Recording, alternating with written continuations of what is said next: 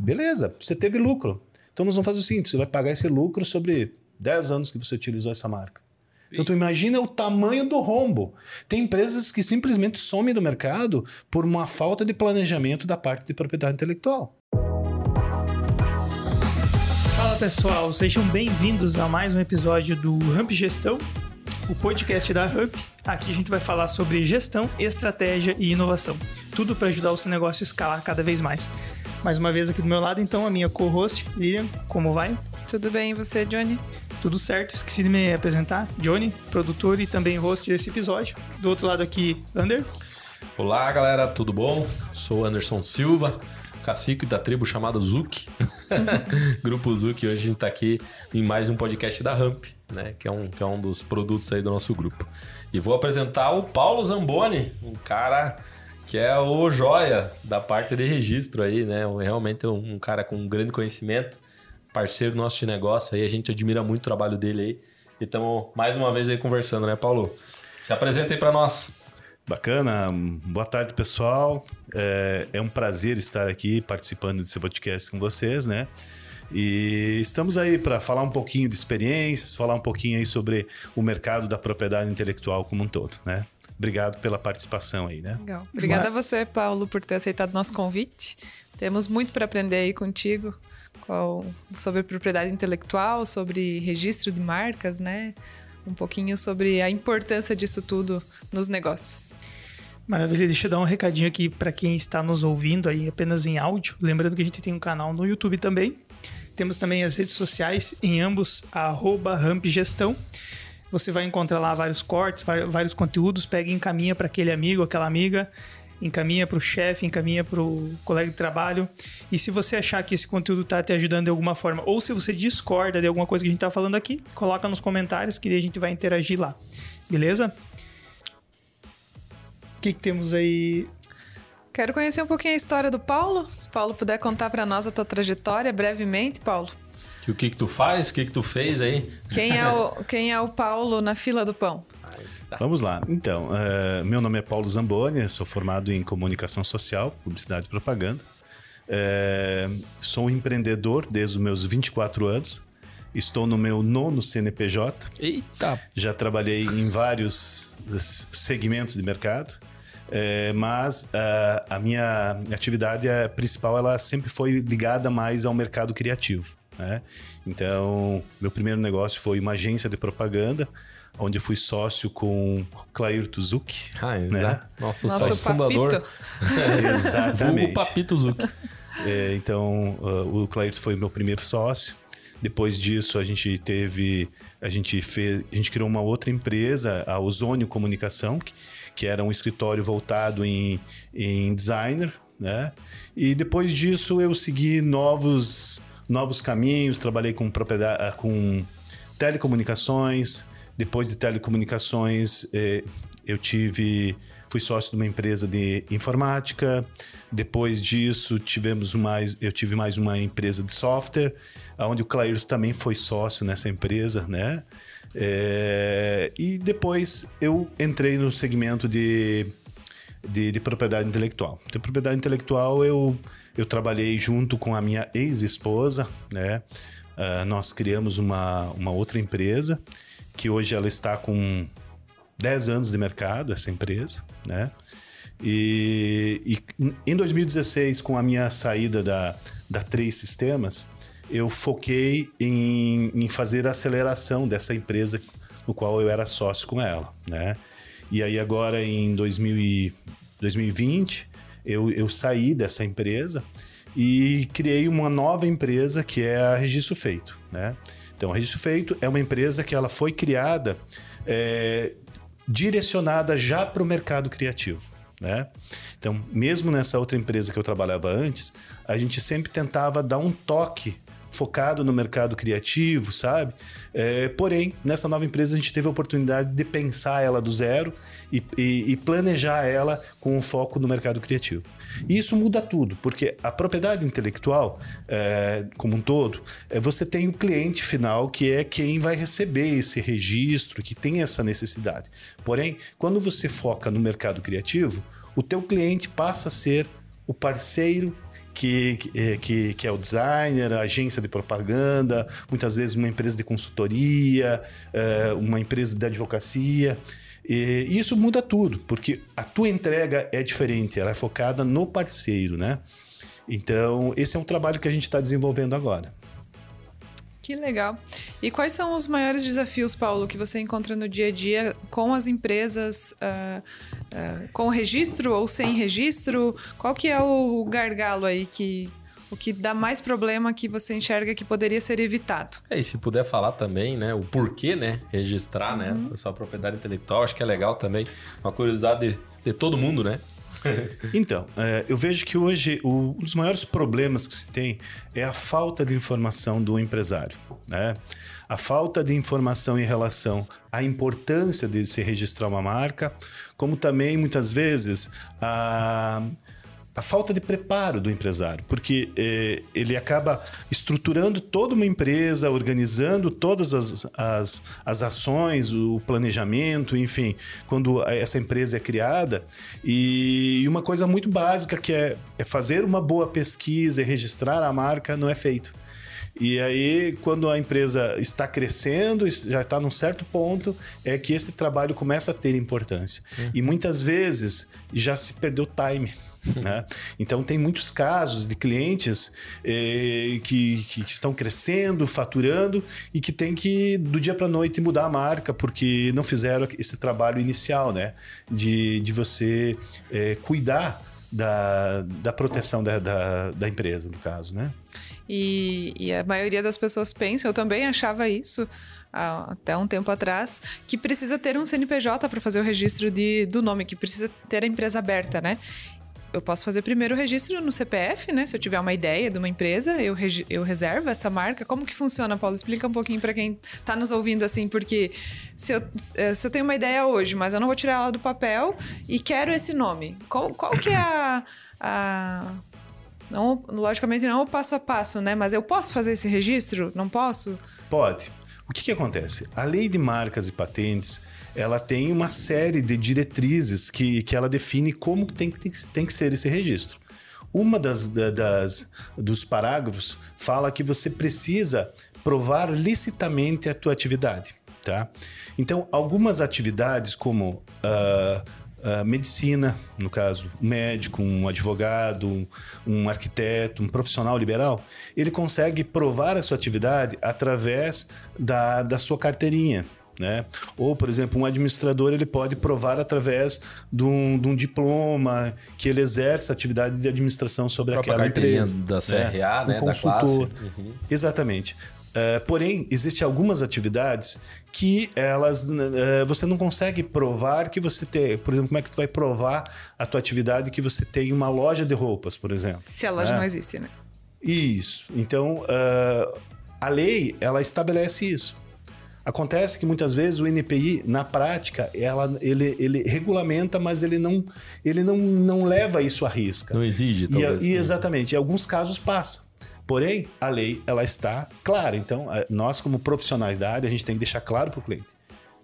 Podemos registrar na pessoa física? Podemos. Mas, se acaso o INPI exigir a comprovação da atividade e você não conseguir provar essa atividade, o, o registro é arquivado e você perde todo o dinheiro que você investiu. Uhum. Então, normalmente, o que, que a gente faz? A gente orienta que seja registrado num CNPJ a menos que, que, essa atividade ela se enquadre em profissionais liberais, conforme eu comentei antes. Ah, hum. então só vale para profissional liberal. Exatamente. Não para CNPJ tem que ter mesmo. Sim. Por exemplo, é porque... empresa de tecnologia, por exemplo, que às vezes a tecnologia demora para ser construída, como é que funciona nesse sentido? Exatamente. Nesse caso, sim, você precisa comprovar através do, do CNPJ, por quê? Porque no, no, no, cartão do CNPJ você tem todos os canais elencados, hum. né? Então, a, a, comprovação da atividade, ela se dá pelo CNPJ também, né? Legal. Legal, entendi. É porque daí na junta comercial ele está endossando que aquela empresa vai fazer de fato aquela, tipo, tipo aquele objeto social, né? E aí, quando for registrar, ele ajuda a argumentar isso aqui, ó, naquela vertical de desenvolvimento de software, é uma das atividades do contrato social. Uhum. Entendido. É, e o, a, apenas o registro CNPJ não te dá poder nenhum e reserva de nada. Então, o fato de você ter ah, o CNPJ já comprova que você está abrindo uma empresa para algum fim, para algum motivo. Tu não vai abrir um CNPJ para. né? Só, só para ter um CNPJ para dizer que tem empresa. imposto, Exato. pagar contabilidade, Então o CNPJ etc. já é um passo além que diz que Um já tira da, né? né, é um compromisso que você já está querendo exercer aquela função. Acredito que daí já endossa a questão de você ser dono do negócio. né. E mesmo assim tem que comprovar, mesmo tendo CNPJ, ou aí já não tem mais necessidade? Não, quando você já tem um cartão de CNPJ, quer dizer que você já está fazendo a comprovação através do cartão, né? É, e uma coisa bem interessante que você comentou sobre essa questão aí da, da, da empresa, né? É que é, além de, de, de você comprovar a atividade, é, a questão do registro, né? O registro, ele se dá pela anterioridade, tá? O que que significa isso? Ah, a lei de marcas e patentes ela diz que é, quem registra primeiro é dono. Tá? Então não importa se a empresa tem 20, 30, 40, 50 anos e está utilizando essa marca, se alguém ir lá e registrar a marca, o direito de precedência é de quem registrou. Né? Então, isso dá, dá uma série de, de, de questionamentos. Existe uma brecha na, na própria lei de marcas que diz o seguinte: que se você tiver é, utilizando uma marca seis meses antes de uma marca que, que foi registrada, o que foi entrado com o processo de registro, você pode solicitar o direito de precedência. Só que você precisa respeitar o prazo de registro da marca no INPI. Passou esse, esse prazo de registro e você não consegue mais questionar o direito da marca. E normalmente quem não registra uma marca não está acompanhando o site do NPI. Então é um grande problema, né? Sim. Então a coisa mais certa para se Só fazer. recebe a notificação no final. Exatamente. A coisa mais certa que se tem para se fazer é você garantir e já registrar essa marca para evitar que você tenha problemas futuros em relação a isso. E a gente pode falar um pouquinho sobre os problemas também, né? Ah, é bem, isso é legal Com saber. é bem, é bem interessante. Tenho né? curiosidade sobre E isso. eu tenho outras dúvidas também, se você puder na sequência falar. Registra só o nome? Ou registra cor? Registra formato? É, o- que nós podemos registrar, né? Porque eu tenho uma marca e eu vou ter uma identidade visual dessa marca, né? Vou explicar um pouquinho que é uma coisa, acho que. é, eu tenho dúvida ainda, assim, de como que registra. Registra em. Até que ponto eu consigo garantir? Bacana. Então, vamos lá. Existem vários tipos de registro. Você pode registrar apenas o nome, você pode registrar um símbolo, como por exemplo a vírgula da Nike, a maçã da Apple, é, um símbolo aleatório que você utiliza para identificar um produto. E o, o mais utilizado é o registro misto, que ele protege o nome e mais a forma física, aonde que, a marca que aparece, né? Só que tem algum- alguns casos que é necessário você fazer registro dos dois. Por quê? Quando você registra o registro misto, você tem uma proteção mista. A partir do momento que você muda a marca, se você não fizer um novo registro, eh, um advogado com uma certa experiência ele consegue tornar aquele registro nulo, porque a forma que você está utilizando é diferente da forma que foi registrado. Ah, né? entendi. Tem mais Então, isso. Exatamente. Então, a- hoje, a- as, as maiores empresas e as empresas que têm uma proteção maior com a, com a sua marca, normalmente elas fazem ah, ah, de duas formas: registra-se o nome e também registra a marca. Se mudou a marca, ela continua com o nome, ela não perdeu a marca. né? Então, é, essa é uma estratégia que é, Uma que é bastante blindagem, utilizada. né? Uma maior. É. E Perfeito. atualizar, atualizar é prático, rápido? Como é que é isso daí? Na verdade, é, Como é que funciona isso? quando você, fa- você já tem uma marca e você precisa atualizar um logo, você passa por todo um processo. Hoje, o processo de registro ele é um processo que demora, em média, 12 meses, desde que a marca não sofra nenhum tipo de in- interferência, precisa se fazer alguma defesa e tal. Né? Hoje, o prazo está demorando 12 meses. Mas já chegou-se a 4, 5 anos. Eita, Brasil. É. O Brasil ele se adequou ao, ao Tratado de Madrid, onde, onde vários países têm que, tem um acordo internacional, né? Agora a gente vai falar um pouquinho de registros internacionais, é, que hoje eu consigo solicitar uma proteção, por exemplo, nos Estados Unidos. Eu consigo hoje registrar ah, uma empresa no Brasil, ela consegue estender a proteção da marca dela até 180 países, tá? Porém, você precisa recolher as taxas em cada país. Hoje não existe um acordo internacional que você consegue proteger uma marca eh, em todos os países, com exceção da União Europeia, que você paga uma taxa, você consegue fazer o registro em, em todos os países membros da União Europeia. Tá? Legal. É, porém, os registros internacionais eles são em dólares. Então, normalmente, o custo que você tem no Brasil, você pode mensurar mais ou menos em torno de três vezes o custo para você fazer um registro lá fora. É, se tu for olhar na proporção, vamos fazer a analogia, do dólar ainda é barato, né? Sim.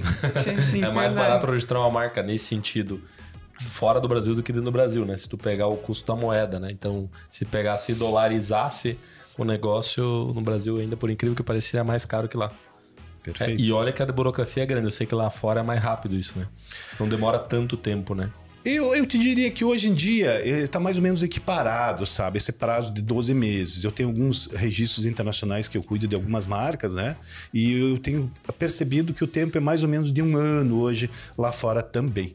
É claro que por mais que você que você tenha, você queira, você possa fazer essa essa, digamos, estender essa proteção da marca para outros países, ele vai passar um processo em cada país. Então, é, vai ser feita uma consulta para ver se essa marca está disponível naquele país e vai passar por todo um processo. O rito dele. É, voltando até aquela pergunta que você me fez antes sobre atualizar a marca, quando você faz uma, digamos assim, uma atualização de, de, de, de logo, é, é, o NPI submete a todo um processo para verificar se esse símbolo que você utilizou ou se teve alguma coisa nessa marca que não está colidindo com uma outra marca. Hum. Então, por isso que ele, ele, passa por todo um processo. Mesmo que você já tenha a sua marca registrada, é, você vai passar por um novo processo de registro, né?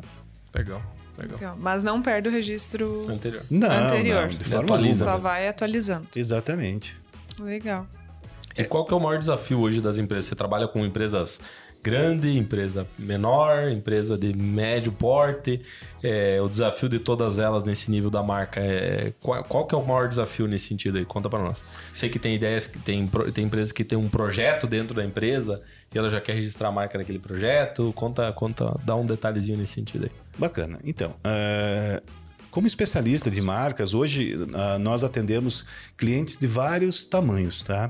Desde o do, do pequeno empreendedor, uh, o empreendedor que muitas vezes não consegue registrar a marca em várias classes, uh, empresas médias até grandes empresas. Eu já participei de projetos assim a nível mundial, sabe? De empresas que, que, que que, que, lançaram sua marca no Brasil e já com uma pretensão é, para outros países também. Né? Então, é, o nível de exigência para esse tipo de projeto é muito maior. Por quê? Porque a gente, o trabalho de pesquisa ele tem que ser muito, muito assertivo.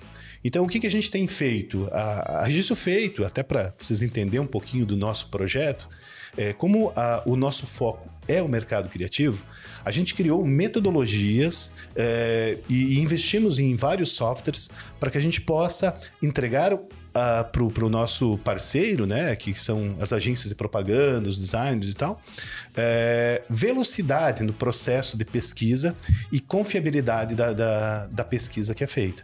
Né? Então, isso auxilia muito. Né?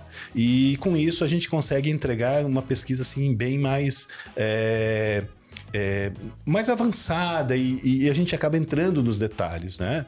Então esse é um pouco do trabalho que a gente feito faz. É porque só para explicar, eu venho dessa área de criativo, né? Então só para explicar para quem para quem faz um pedido de marca ou para quem até trabalha em agência ou até o próprio empresário, né? É que não é tão simples você pesquisar a viabilidade, né? Tipo assim, a simples pergunta de um, de um empresário, de um empreendedor, dizendo, ó, oh, esse nome dá para registrar, ela desencadeia todo um trabalho aí de, de pesquisa e de para chegar na informação se isso é possível ou não que ele é bem ele é bem mais complexo do que a gente imagina, né? E quando você envolve símbolos e desenhos, aí você tem toda uma questão de classificação, a classificação de Viena, né? Que é através de formas e símbolos, que é através disso que o governo faz a o cruzamento. O cruzamento, né? Ele olha lá as classificações e cruza isso. E Paulo, vocês utilizam além do sistema do governo algum outro tipo? Pode falar um pouco mais dessa dessa tecnologia, tecnologia ou desse, desses acessórios, porque a gente sabe que a tecnologia do governo é um pouco ultrapassada, né? Exatamente. Antes de responder a tua pergunta, eu vou responder a pergunta do que o Anderson fez antes. Quais são as maiores dificuldades que a gente tem hoje é, com em relação ao empreendedor, né? Eu vejo que o maior problema hoje é o tamanho do banco de dados do NPI. Então, muitas vezes você acha que achou uma ideia maravilhosa, um nome fácil de registrar. Chega ah, lá. esse nome nesse segmento aqui é maravilhoso e tal. E chega lá, tu encontra 20, 30 empresas, sabe, que já brigaram, que já perderam, Eita. que já passaram por esse é assim, processo. né? No Brasil, E- velho. Então, o que eu- é, o que a gente indica para os empreendedores e os empresários é, é, muitas vezes buscar é, trazer nomes de outros segmentos ou tentar criar marcas que sejam originais, Sair marcas fora da caixa, né? Exatamente. Criar termos próprios, nomes Isso, próprios, nomes que juntar- não existem, né? Juntar termos, Isso. sabe? Fazer associação com palavras. Então tem muitas regras. Inclusive, é, um, um dos, dos serviços que a gente oferece para os nossos parceiros estratégicos desse mercado criativo é um treinamento. A gente dá um treinamento é, explicando tudo, falando tudo sobre é, essa questão de registro de marcas e, e também dando dicas de como que eles conseguem ser mais produtivos. Porque é, quanto melhor for o, o trabalho da, da agência, até na relação de nomes que eles mandam para nós, melhor vai ser o nosso trabalho. A exigência vai ser maior e, e vai ser um trabalho mais interessante. Quanto ao software que você comentou, é, nós não utilizamos o, o sistema do, do NPI. Por quê? O sistema do NPI, é, ele é um sistema que é para você fazer uma consulta básica. É uma ruga. E, e o que, que acontece? Ah, no site do NPI, você faz uma busca baseada na escrita. Você coloca lá a palavra e ele pesquisa. Tá? Porém, a análise do NPI não é feita sobre a escrita. É baseada na fonética. Se você pensar na quantidade de variações fonéticas que tem uma marca, tem marcas que vão ter lá 20, 30 variações fonéticas, né? Ferrou Porque daí, né? você eh, tem que respeitar a questão do M, do N, eh, dois L's, dois S, C cedilha. Y.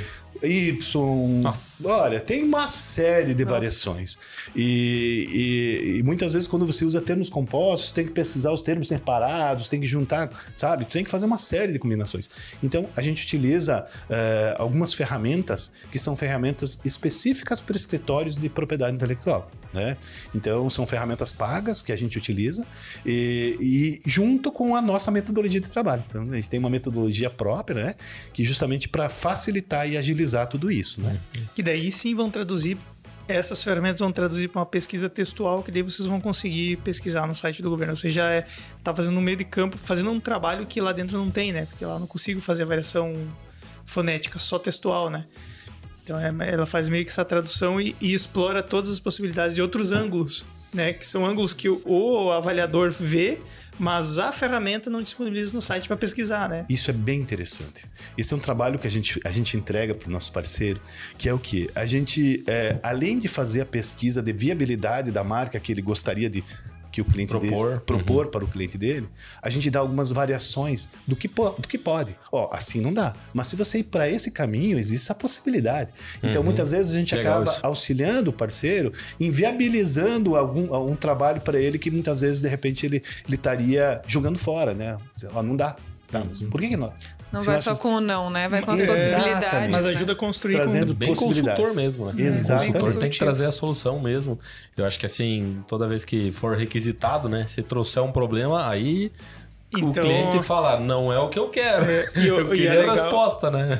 É, e é legal pensar do lado do investimento, porque você não perde dinheiro. Se você fizer um mau trabalho, não registrar a marca, você não perde só dinheiro do investimento no- na parte gráfica, você perde dinheiro. é, ali da, não só dinheiro de investimento do registro, mas também na parte gráfica, porque você vai pagar para desenvolver toda uma identidade de uma coisa que não, Não, pode ser sentido. registrada. É. Então, não, hoje não dá para dizer que não faz sentido alguém trabalhar a parte gráfica de uma marca sem ter apoio de uma, de uma empresa de registro de marcas. Porque tu tá criando todo um trabalho em cima de uma identidade que não será viável comercialmente futuramente. Não, e pegando, pegando um gancho nesse sentido, né? Eu fico imaginando a complexidade que é esse trabalho. Porque não é só dar um Google. não é Se só. fosse na performance do Google, até daria para trabalhar, mas não. a cada clique, a cada 10 cliques ele trava 7, né? É. Então, Então, é, cara, realmente tem uma complexidade e uma quantidade de detalhes, né? Primeira vez que tu falou isso da, da fonética, né? Cara, eu fiquei. Não, peraí. Mas então não vale o que tá escrito? Tu, não, vale o que se diz. Falei, como assim? Nick? Não, Nike. cara, YouTube, cara, e aí começa toda a complexidade da, da, da, fonética, né? Eu acho que a fonética dentro do Brasil ainda a gente trabalha com etnias de tudo quanto é tipo, de norte a sul, sotaques diferentes. Cara do céu, falei que, que louco isso. Se for pela fonética, Brasilzão velho, daqui a Floripa já tem dois tipos de registro que tem que ser feito quase, né? Então, essa clareza eu acho que é bem legal, né? E, e vamos lá, né? A marca é um bem precioso da empresa, né? A gente não pode queimar um bem muito precioso que é em cima daquilo ali que ele, ele ancora a proposta de valor, né? Como empresa, né? Acho que é, quando a gente fala Zuki, né, cara, tem tudo o porquê que vem atrás desse nome. E se de alguma forma isso aí não está ancorado com registro, vamos dizer assim, com propriedade daquilo lá, né? E aí quando tu fala propriedade intelectual, né? A propriedade que tem em cima daquilo, realmente o negócio está sendo construído com base na areia. Né? E aí eu acho que é legal, bacana, bacana conhecer cada vez mais o teu trabalho aí e entender essas, esses detalhes, porque, cara, realmente é um detalhezinho complexo, né? Porque a empresa, cara, a empresa ela vai se construir em cima de uma marca, né? Acho que é uma das coisas que, além do 01 que vem junto, vem um nome para aquilo, né? Sim. A marca, é, eu... ela. Muita, muitas vezes a, a gente não dá muito valor para isso, né? Para os bens intangíveis do negócio, né? É é, como que eu mensuro o valor de uma marca, né? Geralmente a gente só consegue fazer isso com grandes marcas, né? Coca-Cola, né? Própria Nike. Mas como que eu mensuro o, o impacto que terá se eu tiver que mudar agora o nome Zuki? né? Já pensou? Perante já pensou? Mercado, já, já pensou a gente ter que registro feito. É, tem que. Acredito que está registrado, registro feito, uh. né? em todos os países, né, Paulo? É, é sim. Mas, assim, quão impactante é isso no dia a dia do negócio mesmo, né? As pessoas têm que, têm que parar para pensar nisso, assim. Eu, particularmente, venho dessa uh, dessa escola, assim, das empresas que, que, eu, que eu passei e, e, tenho passado, eu vejo essa preocupação, assim, inclusive das variantes, né, que a gente estava trocando uma ideia antes de começar, porque tem que pensar o negócio grande, né? Como que eu quero, aonde eu quero chegar com o meu negócio? E, e para eu chegar lá, que produtos que eu vou ter, o meu nome, ele precisa ser registrado também com as variações que esse produto pode, pode uh, gerar, né, virar. Então, mais ou menos, é fazer um planejamento estratégico para a sua marca, né? Para onde a minha marca é, vai chegar. Lilian, eu achei maravilhoso esse assunto que você falou agora, porque ele tem, faz muito sentido, sabe? É, tanto para registro feito quanto para Zuc. Eu vejo que muitas vezes o empreendedor, o empresário, ele, ele, ele monta o negócio e depois ele começa a planejar, começa a organizar as coisas. Mas eu vejo que um item básico do, do, do planejamento dele deveria ser a proteção da marca. E sim, essa parte de você pensar nos projetos futuros que a empresa pretende uh, uh, abranger e você pensar num espectro de proteção que você vai dar para essa marca faz todo sentido. E a gente trabalha muito isso, sabe? É, não é só registrar a marca para você não ter problema. Não. Você tem que pensar na marca como um todo. Porque no Brasil existe muito jeitinho brasileiro. Então imagine o seguinte: você tem uma marca, que essa marca. Eu vou citar agora um segmento que está muito em alta agora, que é o segmento de energia solar. Hoje, o segmento de energia solar, se você for pesquisar no NPI, você vai encontrar ele, é, marcas registradas em seis ou sete classes seis ou sete classes. Uh, por quê? Porque são componentes, porque tem vários tipos de serviço que estão por trás. Desde a parte de geração de energia, uhum. sabe? Manutenção, assistência técnica. Aplicativo, é, tudo. Né? A parte de produto, comércio, sabe? Uh, treinamento, a parte de engenharia. Tem muita coisa que o pessoal hoje está protegendo a energia solar. Uhum. E só que muitas vezes tu pega um empreendedor que ele não tem essa, essa ginga, esse entendimento, e ele vai lá e registra em uma classe. O que, que acontece? Aparece uma empresa lá em São Paulo, Rio de Janeiro, qualquer parte do Brasil, ela vai lá, pesquisou, opa, essa classe aqui não dá. O que, que ele faz? Quais são as outras classes? O que mais que dá para nós registrar? Ele vai registrar nas outras classes. E aí você muitas vezes você acaba tendo uma marca é, que num segmento e que tem lá cinco, seis marcas registradas pelo NPI, todas elas a mesma marca no mesmo segmento e todas autorizadas pelo NPI. Como que isso acontece? Porque não houve um planejamento sobre a proteção dessa marca em todo o Em segmento todos de os negócio. segmentos. Né? Perfeito. Então, isso é uma coisa bem interessante As que acontece muito. que atua, né? Aham. Outra coisa bacana também que a gente estava falando aí da- da- das dificuldades, ah, eu encontro toda semana, toda semana, todo dia quase, eh, escritórios e designers me procuram, ou até mesmo clientes me procuram para fazer uma pesquisa da sua marca e a marca não passa. Hoje, as marcas, hoje eu digo que em torno de 70%, 80% das, dos, do- dos registros que a gente pesquisa são marcas que não podem ser registradas. E aí muitas vezes eu pego empresas que estão no mercado há 15, 20 anos, construtoras e empresas de vários segmentos que vão ter que mudar a marca do dia para noite, sabe? Por quê? Porque não tiveram esse planejamento. Que loucura, né?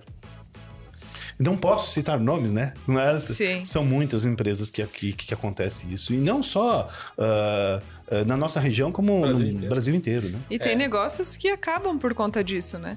Que estão. Isso é é outra parte interessante. Muitas vezes o empresário ele acha, diz, ah, se der problema, eu vou mudar uma, uma letra, né? E não é bem assim. É, eu O vou, eu, eu mudo do dia para noite e tal. Tá, mas e se te processarem? Porque você utilizar uma marca de uma outra empresa sem a devida autorização é a mesma coisa que chegar ali, pegar o, o teu carro e sair. É apropriação indébita. Eu estou me apropriando de um bem que é teu e estou tendo lucro em cima disso. É, já esteve, já analisei vários casos de jurisprudências é, sobre esse assunto, onde o juiz ele disse o seguinte: beleza, você teve lucro. Então nós vamos fazer o seguinte: você vai pagar esse lucro sobre 10 anos que você utilizou essa marca. Então tu imagina o tamanho do rombo. Tem empresas que simplesmente somem do mercado por uma falta de planejamento da parte de propriedade intelectual. Então, o, a- o buraco é bem mais embaixo. Só que a maioria dos empreendedores, eles não têm essa- esse conhecimento, né? Entendi. E uma curiosidade que eu tenho é.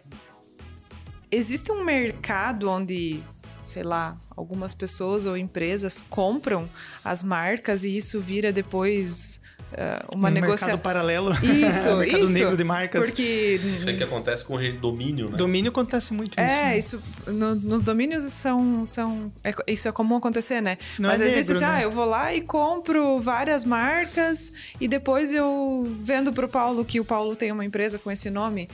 Isso é uma dificuldade ou não? Não, não. Esse tipo de coisa não acontece com empresas porque é, o que existe no mercado são muitas empresas que acabam mandando boletos fraudulentos para clientes, é, dizendo que o INPI está cobrando aquela taxa. E aí muitas vezes você está registrando a marca, tu está durante um processo de registro e você recebe um boleto e esse boleto ele é tão camuflado que ele tem as informações do INPI e tal e você acha que foi o INPI que te mandou aquele boleto e tal. E se você não tem um escritório especializado que vai te dizer, ó, tu pode pagar, não pode pagar, você acaba pagando. Então tem muitas Na empresas dúvida, paga. Ah, Exatamente. Muitas empresas que acabam ah, ah, faturando muito em cima de, de clientes que não têm o conhecimento, né? Mas o INPI, até para dar uma dica aí pro pessoal, o INPI não manda boleto, o INPI não entra em contato, o INPI não liga. O IN- o- todo o contato que a gente tem com o INPI é através de uma intranet, um sistema que a gente eh, faz todo o sistema, e o INPI não responde e-mail, sabe?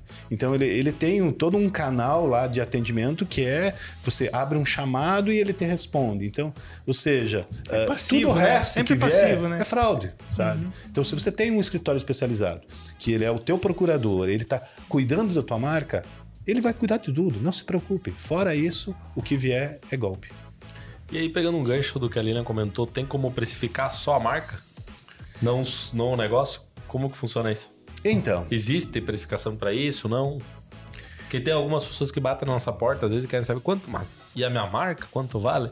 e É, aí é um, é ou um paradigma que, que você tem por trás. E aí queria entender do teu, do teu ponto de vista aí como é que é isso. Então, nesses 10 anos de mercado que eu tenho, eu já analisei muitas coisas, né? E quem que não gostaria de fazer um valuation da sua marca, né?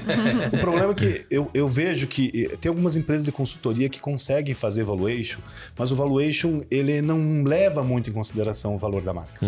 É difícil. É, eu tenho casos de, de- de empresas que a gente participa de uma consultoria onde a gente compra marcas. Né? Eu tenho um cliente que já comprou duas marcas no mercado, porque ele estava num processo de registrar a marca dele e apareceu marcas que estavam, digamos assim, colidindo com a marca dele e que eram empecilhos para ele que, que ele tivesse a marca registrada.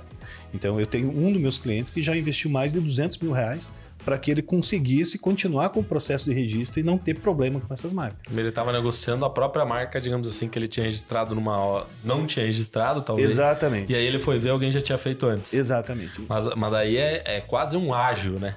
Não é bem um, é... um valor da marca, se a gente parar para analisar, né? Aí você analisa mais ou menos quanto que a marca representa para ti, né? Então você tem que saber que muitas vezes um cliente que, vamos por exemplo, pegar um cliente de franquia, o cara já tem lá 20, 30, 40, 50 franquias.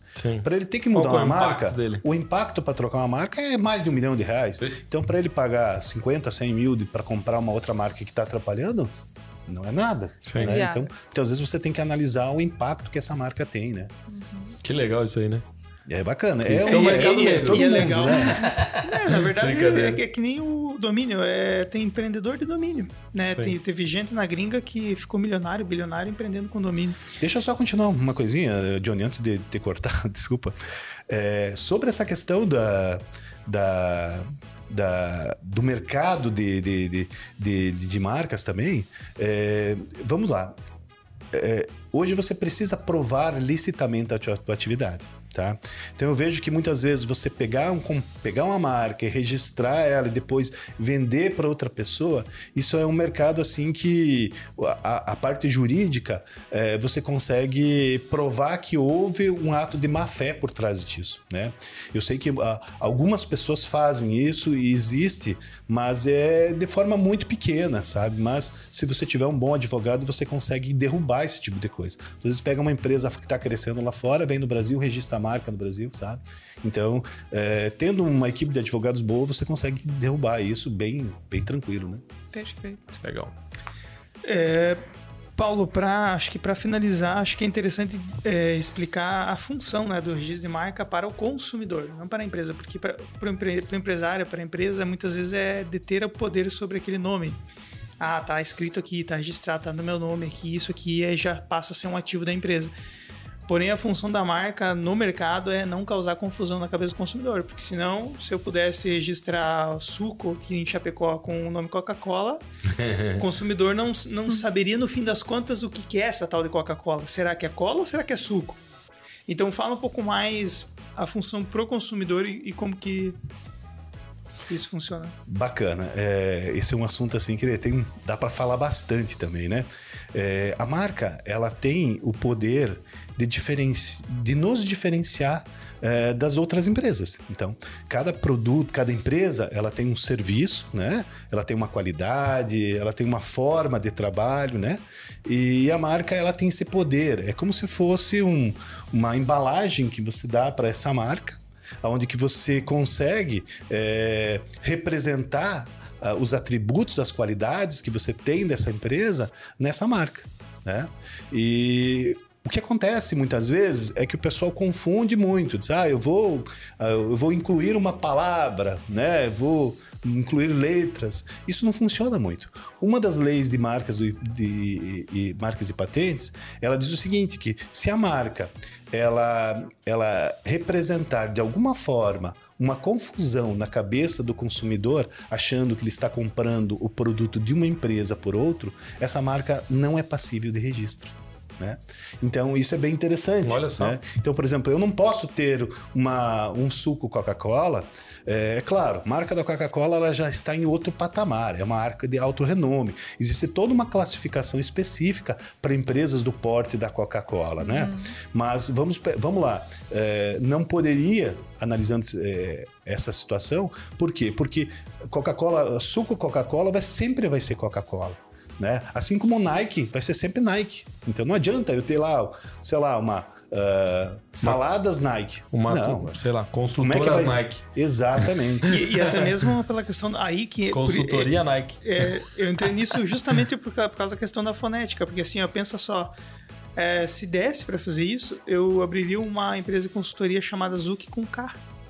E no momento que eu fizesse prospecção de um cliente, ele não saberia se é a Zuki, Zuki Zuki mesmo, com Sim, 30 sim. anos de experiência, ou a Zuki que abriu ontem. Tu entendeu? Por quê? Porque não tem como saber falando. né? Ou num comercial, ou se não tiver escrito. Uhum. Por isso que a fonética também entra nessa questão, porque daí é o conflito muito maior no momento da comunicação Sim. disso no mercado, no comércio, acaba conflitando. Então, por isso que uh, parece simples, né? Mas o espectro é muito grande, espectro da Para marca. complementar isso, Johnny, eh, a lei de marcas e patentes, ela tem, eh, ela é muito extensa em relação às marcas que podem e que não podem ser registradas. E aí, muitas vezes, vai desde a questão de uma marca feminina, né? Por exemplo, a marca que termina com A e, e você tem uma marca com O. Muitas vezes o cliente ele olha e ele não percebe que teve uma mudança do, do O para A no final e ele acha que é a mesma marca. E essa marca não pode ser registrada. Né? Então, muitas vezes a variação de termos, por exemplo, Nostra Casa, Casa Nostra, sabe? Basicamente é a mesma coisa. Né? Entendi. Apenas uma, uma pequena inversão e uma grande confusão, né? Exatamente. É, é- é- no fim das contas, é aquilo que, tu- que você falou, é a embalagem com que a mensagem é levada adiante e como isso envolve né, valores monetários, envolve comércio, tudo isso tem que ser resguardado de alguma forma para não causar confusão. E acontece muito, né, de, de, de- de causar essa confusão. E uma coisa que eu tenho curiosidade, Paulo, é como é que funciona esse mercado. Beleza, já sabemos que não tem tipo um mercado. Não é tão grande esse mercado paralelo negro, mas tem um mercado meio que parasita, né? Vamos falar das marcas meio que tentam, que se, tentam se imitar de alguma forma, usando algumas brechas e ficando Parasita é boa. parecidas com a grande marca, sabe? Tipo, tem um produto, vamos, vamos dar um exemplo, um suco de laranja que, que vira febre. Ah, daqui a pouco eu tenho vários que se assemelham muito com esse. E até mesmo o nome é meio parecido. Mas ele tá registrado e funciona. Como é que, como que você vê isso? Essas marcas meio parasitas, assim, que são. A gente sabe que é segunda divisão, sabe? Tem um caso bem O interessante. Paraguai. É, exato. Tem um caso bem interessante que até a gente fez um post aí há pouco tempo atrás, que é a marca do Johnny Walker. Teve uma empresa que teve a ideia de criar lá o João Andante, João Andante. boa! E se você for ver, é a tradução do inglês para o português. Já não dá, Esse né? Então, brasileiro é, é, uma, é. é uma fera mesmo. né? Enfim, o cara teve que parar de utilizar É. a marca João e tal. Andante. E, e tem muitos casos. Se você for olhar, Parasita. existem muitas empresas que tentam, sabe, aproveitar essas brechas e tal, né? Na, na- na aula de, de- Eu lembro que na aula de branding João a andando. gente, a gente tinha um trecho no livro que dizia, né, que essas marcas elas vivem na sombra de grandes marcas.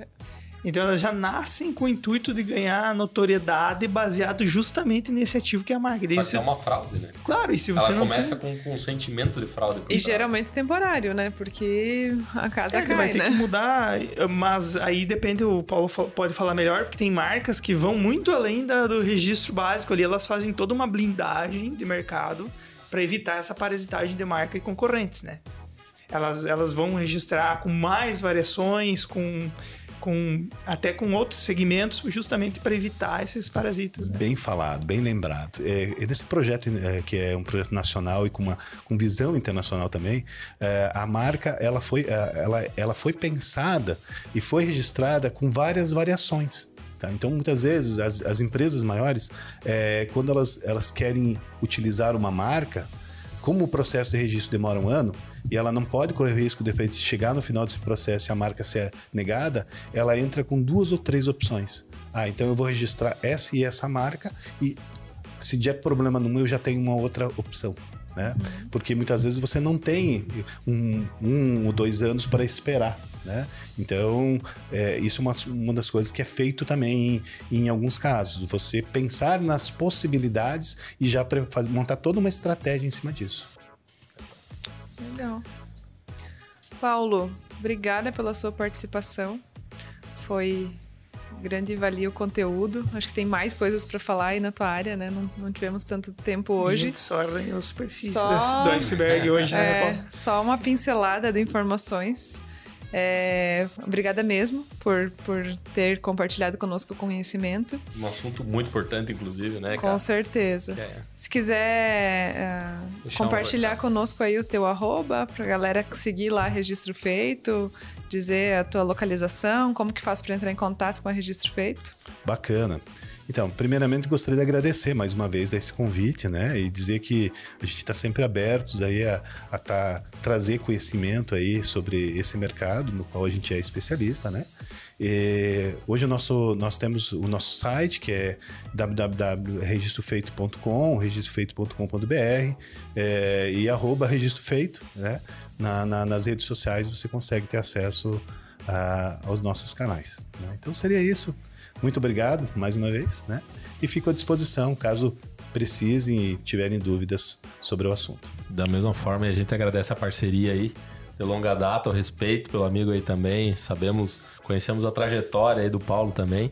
E, é bacana conhecer a autoridade dele também no assunto, né? Uma, uma referência aí também no setor. Beleza, galera. Último recadinho, então. Deixe os comentários aí se você é, tem alguma dúvida sobre marca, né? A gente pode encaminhar para o Paulo depois. Tira as dúvidas bem tranquilo. E para você que está nos ouvindo apenas em áudio, segue lá no YouTube e também deixa os comentários lá, porque no YouTube é lugar de polêmica, né? Então, vamos conversar lá no YouTube que engaja bastante, a gente consegue subir no, no ranking e avisar para o YouTube que o nosso conteúdo é relevante, né? Levar para mais gente mais adiante. Paulo, muito obrigado pelo tempo, então. E é isso aí, galera. Até a próxima. Valeu. Valeu, até mais. Até mais. Tchau.